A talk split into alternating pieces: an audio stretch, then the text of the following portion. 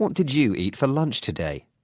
Did you choose this dish because it was healthy, cheap, or because it was just very tasty?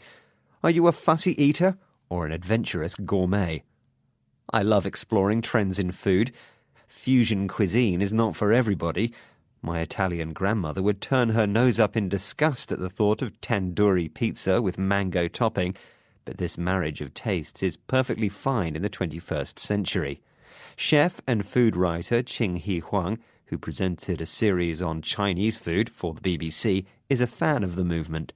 She says fusion has been happening for centuries, for as long as people have travelled, but with the internet and global travel, the exchange of ideas makes the process much faster.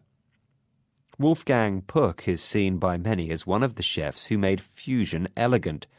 He cut his teeth in his native Vienna and made a name for himself when he opened his restaurant in Los Angeles in the 1970s.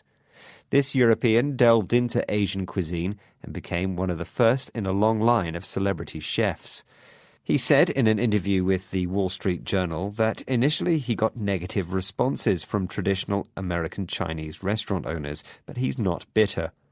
I believe authenticity is about evolution, not repeating your grandmother's recipe, he explains. Cooking is like painting or writing a song. Just as there are only so many notes or colours, there are only so many flavours. It's how you combine them that sets you apart. My granny's preference would be the slow food movement, founded by her countryman Carlo Petrini in the 1980s and still going strong.